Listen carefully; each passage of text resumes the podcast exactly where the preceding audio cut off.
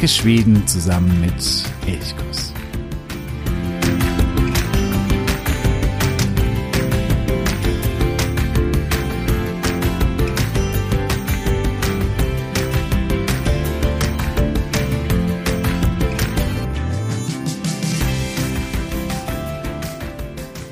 In äh, Bohuslän fängt die Seele ganz alleine an zu baumeln. Es gibt viele Orte in Schweden, zu denen ich gerne und oft zurückkehre. Aber keiner zieht mich dermaßen magisch an wie Bohuslän. Oder besser gesagt, die Küsten- und Scherenlandschaft an Schwedens Westküste zwischen Göteborg und der Grenze zu Norwegen. Das ist der Landstrich Bohuslän und der, ja, der zieht mich wirklich immer wieder ganz, ganz magisch zurück. Gerade eben saß ich noch im Gästehafen von Fjellbacka ich lauschte einer Tanzband, die dort spielte und sah den Menschen zu, die zur Musik tanzten. Es war eine richtig fröhliche, ausgelassene Stimmung. Jetzt bin ich nur wenige Meter weitergegangen und befinde mich in einer steilen Schlucht, große Felsbrocken klemmen über mir zwischen den Wänden aus Granit. Die Kungsklüftern. Ein wirklich mystischer Ort. Es wundert nicht, dass er zur Wolfsschlucht, also zur war Klemmann in der Verfilmung von Ronja Räubertochter wurde. Dann gelange ich an eine hölzerne Treppe, die eine Felswand steil nach oben führt.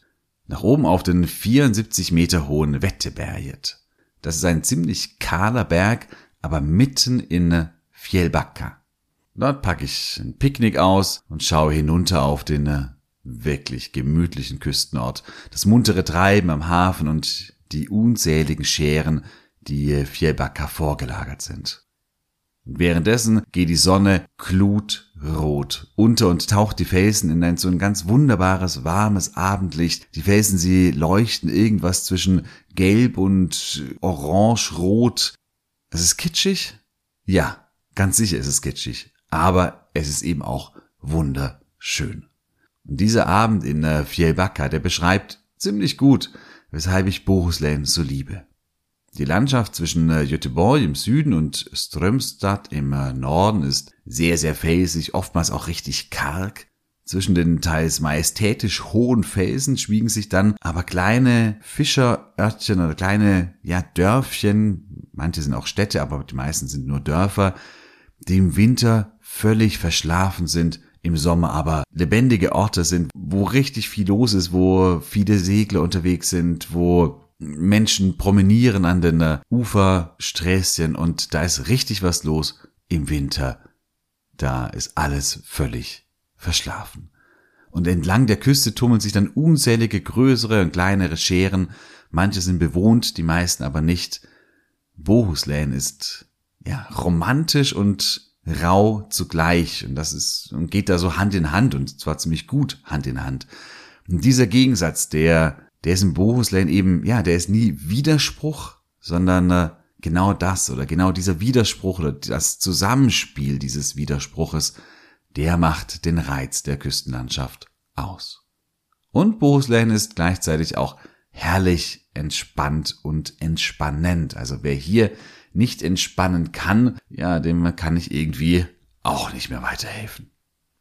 Auch Nils Holgersson und die Gänse kommen bei Fjellbacka, bei diesem Küstenort, an das Meer.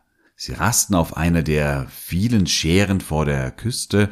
Ja, und damit sind wir wieder bei Nils Holgersson bei seiner langen, langen Reise durch ganz Schweden. Wir verfolgten ihn ja schon seit vielen Episoden, haben in der letzten Episode ein bisschen Pause gemacht mit Nils Holgersson. Jetzt sind wir wieder zurück und nachdem er die Gänse mit Nils seit dem äh, Spätsommer in äh, Lappland aufgebrochen sind, sind sie eben über die eher westlich gelegenen Landschaften, also die, die an der Grenze zu Norwegen liegen, wieder Richtung Süden geflogen. Wir waren in den letzten Episoden in Wärmland, dann in Dalsland und nun kommen die Gänse an die Küste bei Bohuslän.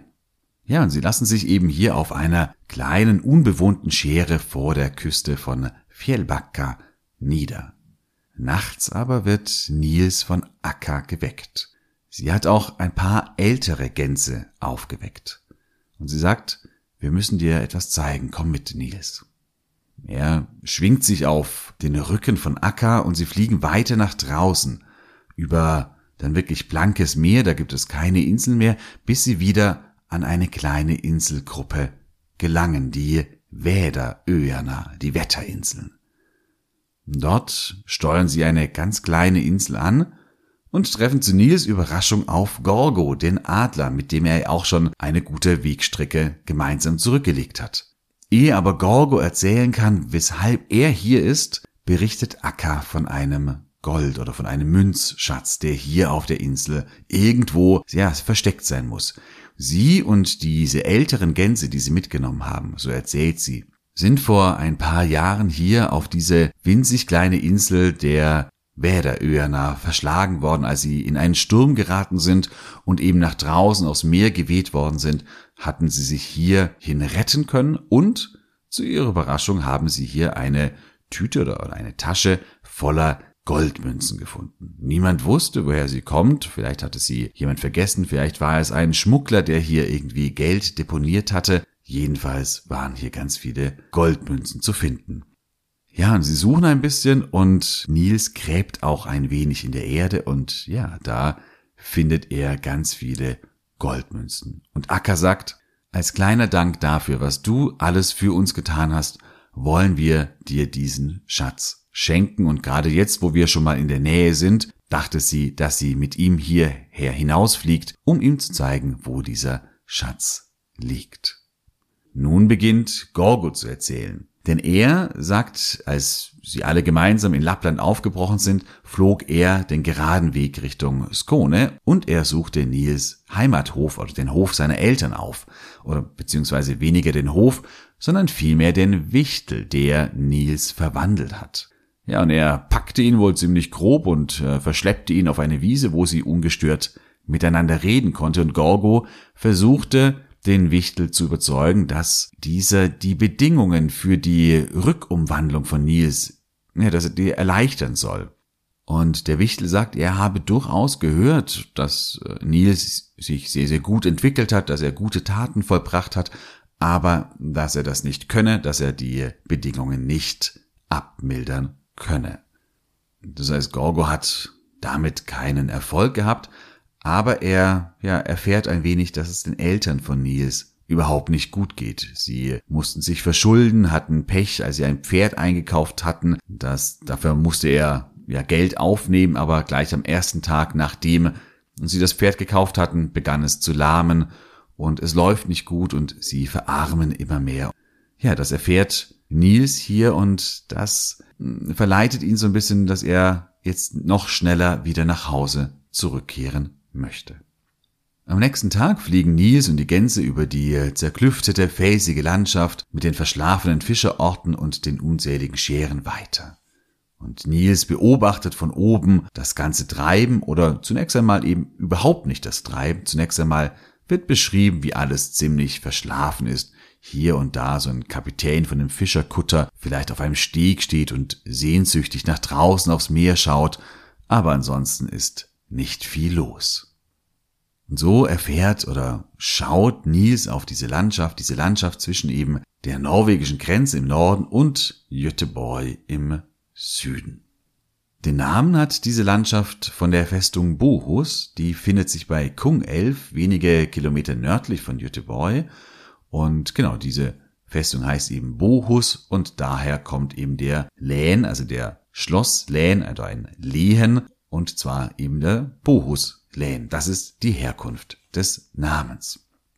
Wie ich jetzt schon gesagt habe, diese Landschaft ist eben geprägt von der felsigen, oft sehr, sehr kargen und rauen Küstenlandschaft und den vielen vorgelagerten Inseln und Scheren. Im Hinterland wird es durchaus waldiger und da gibt es auch einige Seen, aber das Entscheidende, deswegen weshalb wohl auch die meisten nach Bohuslän gehen, das ist eben die Küstenlandschaft.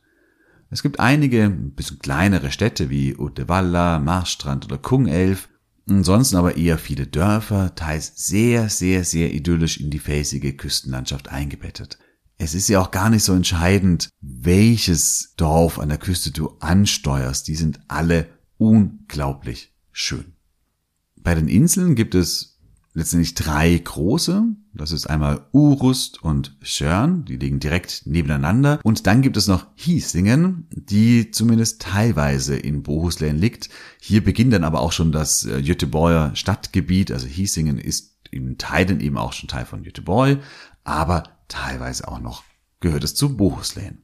Und neben diesen drei großen Inseln gibt es eben unzählige kleinere, mittelgroße, von denen manche bewohnt sind, zum Beispiel die nördlichen Göteborger Scheren mit Hönö, Öckere und Röhre und anderen Inseln, Cello, Knippla und so weiter und so fort. Dann gibt es natürlich Smögen, das ist vielleicht einer der bekanntesten Orte in Bohuslän. Es gibt ganz im Norden die Costa-Inseln, die Costa-Öarna, auch ein Nationalpark, zu dem komme ich gleich noch. Es gibt die Väderöarna, die so ein bisschen weiter von der Küste entfernt sind und ja, noch viele, viele, viele, viele weitere. Bohuslän gehörte lange Zeit zu Norwegen, während der Wikingerzeit und im hohen Mittelalter. Dann, nach dem Ende der Kalmarer Union im Jahr 1521, wurde Bohuslän Teil von Dänemark-Norwegen. Also hier waren Norwegen und Dänemark sozusagen ein Staat oder bildeten eine Union. Und erst im Frieden von Roskilde im Jahr 1658 wurde Bohuslän Teil von Schweden.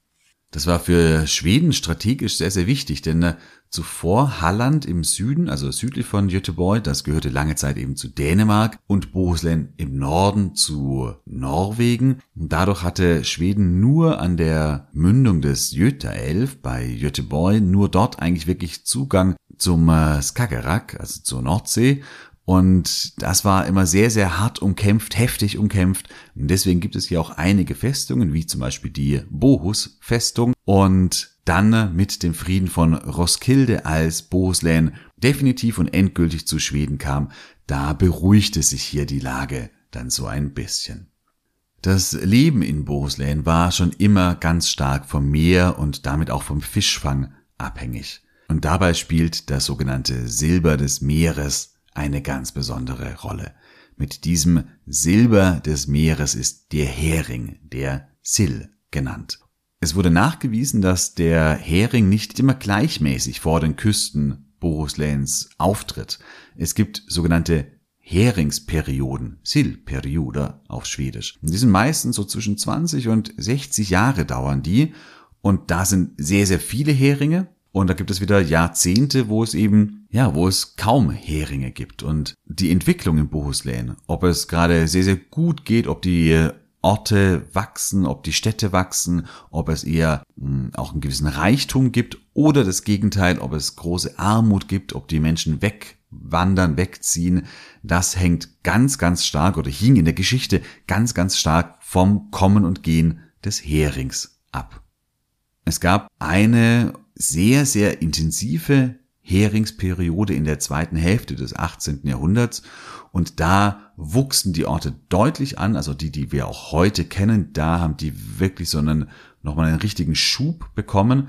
Zugleich wurde hier auch der Wald, also Bohuslän war eigentlich eine sehr bewaldete Region.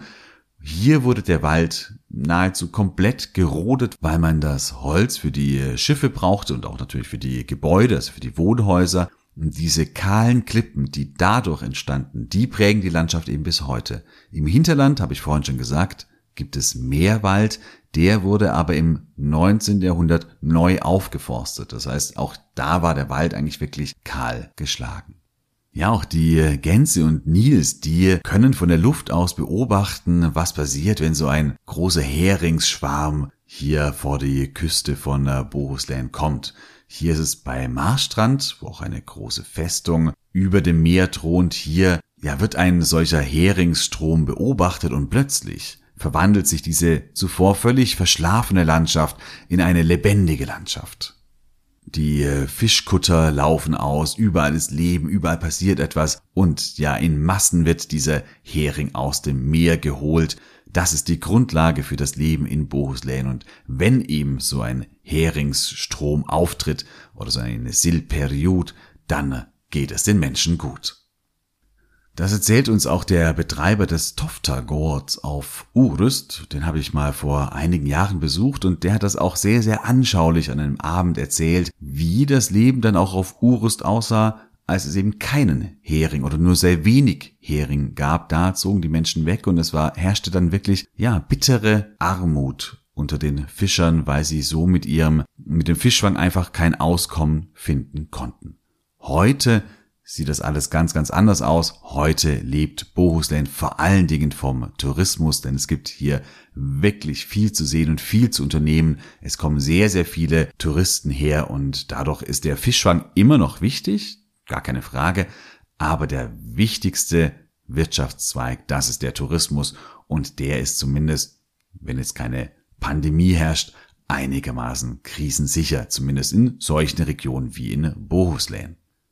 Ja, es gibt viele sehenswerte Orte, wo man als Tourist hingehen kann. Ich habe vorhin schon gesagt, eigentlich ist es gar nicht so entscheidend, ob man nun in Lüseschiel, in äh, Grebbestad, in Strömstad, in Marstrand, wo auch immer ist. Es ist immer unglaublich schön und man hat überall diese fantastische Küste und man kann hier das Meer genießen, man kann hier Kajak fahren, man kann segeln gehen, man kann schwimmen, man kann einfach nur auf den warmen Felsen liegen und einfach den Sommer genießen, man kann wandern, man kann Radfahren, man kann diese kleinen Küstenorte besuchen, man kann mit geführten Schiffstour nach draußen fahren, auf die Scheren, man kann den Nationalpark, zu dem komme ich gleich noch besuchen. Es gibt so unglaublich viel zu tun. Und wenn man dann abends auf den Felsen sitzt und die Sonne geht über dem Meer unter und ja, verschwindet glutrot im Meer, dann ist der Kitsch perfekt, aber eben, das ist auch so wunderschön. Das ist kitschig, ja, mag es sein, aber es ist zugleich ein einziger Traum. Und wo du dahin gehst, wie gesagt, ist eigentlich nicht entscheidend. Deswegen, ich pick jetzt ein paar Orte heraus, aber du kannst auch ohne Probleme an andere Orte gehen. Ein Ort, den ich besonders schön finde, das ist Fjellbacka, von dem ich ja auch am Anfang erzählt habe. Sehr idyllischer, schöner Küstenort, der vor allen Dingen im Sommer gut belebt ist. Hier ist es eben besonders, dass der Wetterberg, dieser 74 Meter hohe Berg, der sich ja so mitten im Ort auftürmt, dass man auf dem hochsteigen kann, auf dem sitzen kann und den Sonnenuntergang genießen kann. Und eben in diesem Wetteberg, da befindet sich die Kungsklüftern, die dann eben die Wolfsschlucht in den Ronja Räubertochter filmen wurde. Auch die Camilla Leckberg Krimis, die spielen ebenfalls hier in äh, Fjellbacka.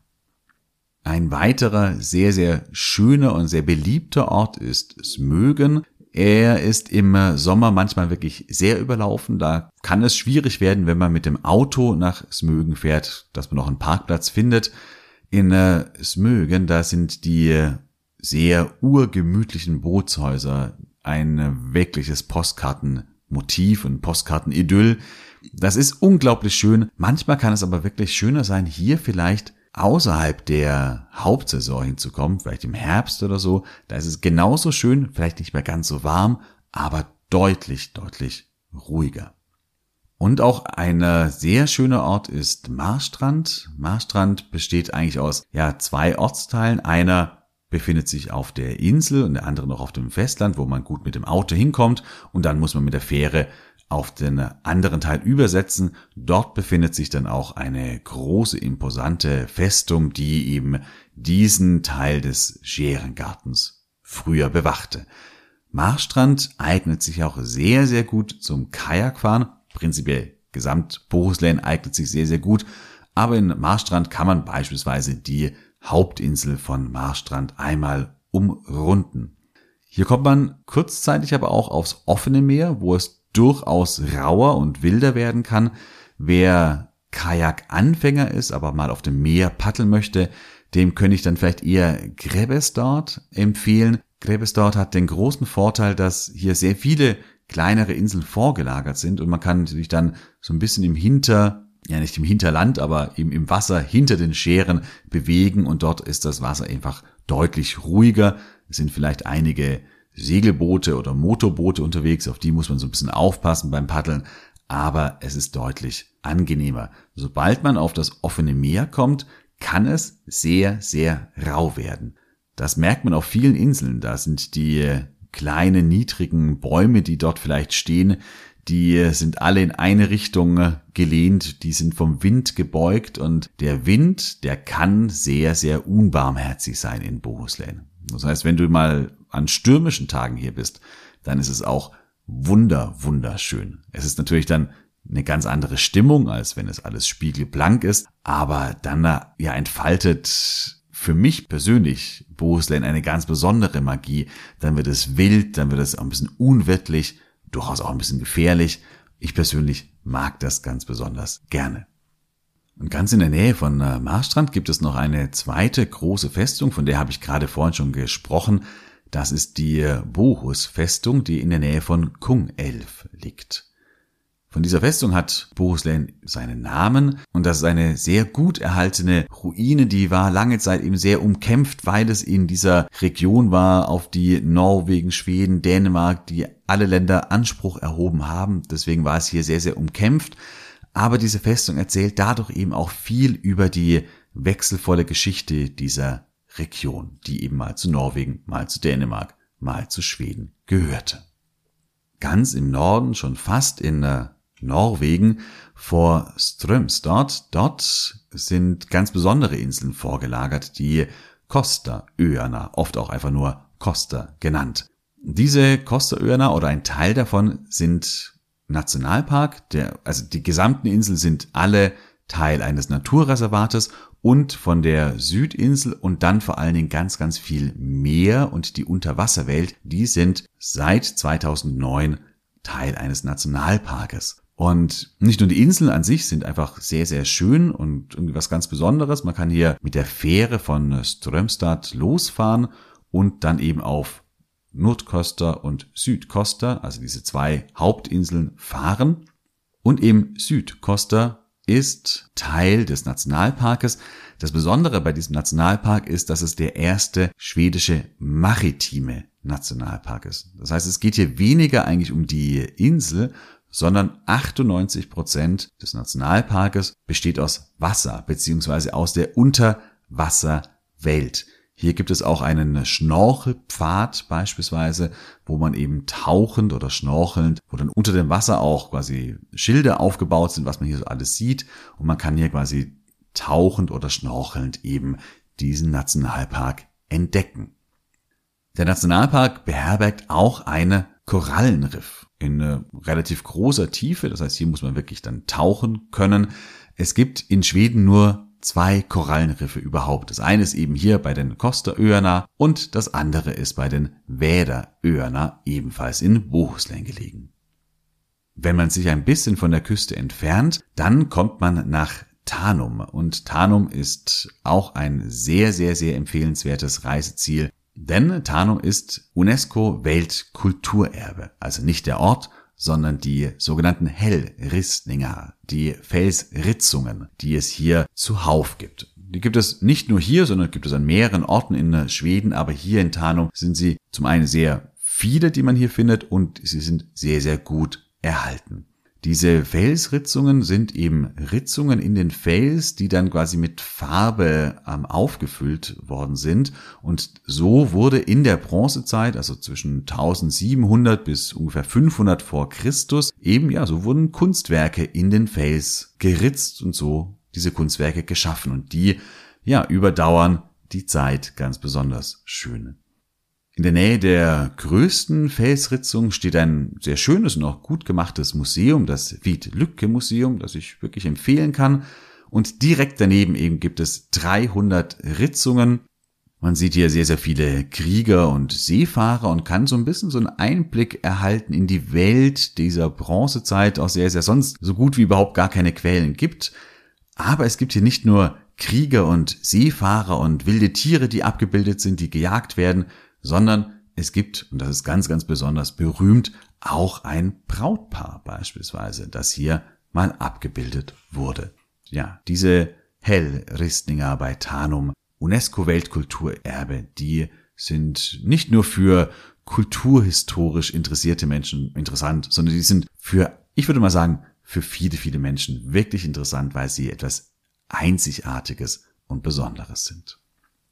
Ja, einzigartig und besonders ist für mich ganz Bohuslän. Wie gesagt, ich liebe diesen Landstrich. Liegt vielleicht auch daran, dass ich das Meer liebe, dass ich gerne mit dem Kajak auf dem Meer unterwegs bin, dass ich gerne segel, aber ich sitze auch einfach unglaublich gerne einfach mit einem Glas Wein oder einem Bier irgendwo in einer schönen Bar oder in einem Café, in einem Küstenort und genieße das Treiben im Sommer, das kann ich genauso genießen. Ich habe jetzt viel über den Sommer gesprochen. Ich habe gesagt, es kann auch manchmal durchaus überlaufen sein. Im Sommer, klar, hat Bohuslän seinen ganz besonderen Reiz man kann baden und kann den Sommer hier wirklich ganz, ganz herrlich genießen. Aber diese Küstenlandschaft ist auch zu anderen Jahreszeiten extrem interessant. Im Winter, da muss man ein bisschen schauen, da sind manchmal die Fährverbindungen, wenn man rausfahren möchte, nicht mehr ganz so gut, aber man kommt auch in viele Orte mit dem äh, Auto und viele Fähren fahren auch im äh, Winter. Im Winter ist es etwas ganz Besonderes, sehr unwirtlich, sehr kalt, sehr windig und auch sehr einsam, aber gerade dadurch kann es einen unglaublichen Reiz entwickeln. Man kann hier auch Winter paddeln. Auch das ist sehr, sehr schön, wenn vielleicht irgendwo auch ein bisschen Eis liegt. Das alles zufriert, kommt heutzutage nur noch sehr, sehr selten vor. Aber zwischen den einzelnen Inseln kann es manchmal dann wirklich noch zufrieren. Und hier mit dem Kajak unterwegs sein, das ist wirklich etwas extrem Besonderes. Und man kann auch im Herbst gut nach Bohuslän reisen. Auch hier sind diese Orte wunderschön. Man kann das vielleicht auch dann nutzen für Wanderungen. Es gibt einige Wanderwege entlang der Küste. Auch im Herbst ist Bohuslän extrem schön.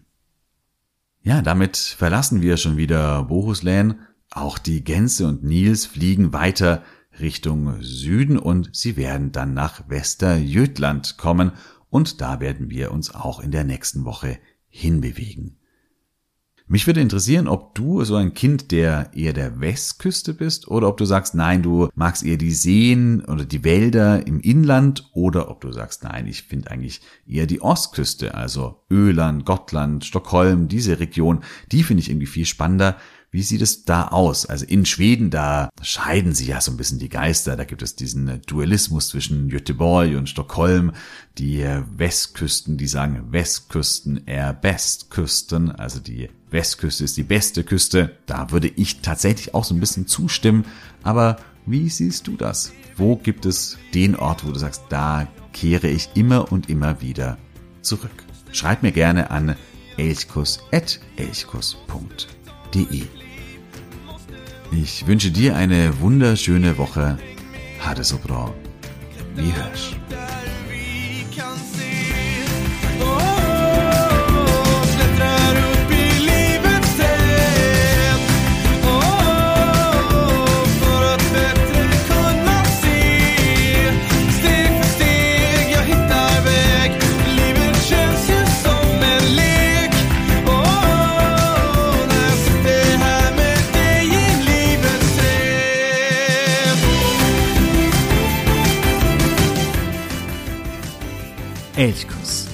Podcast für Schweden.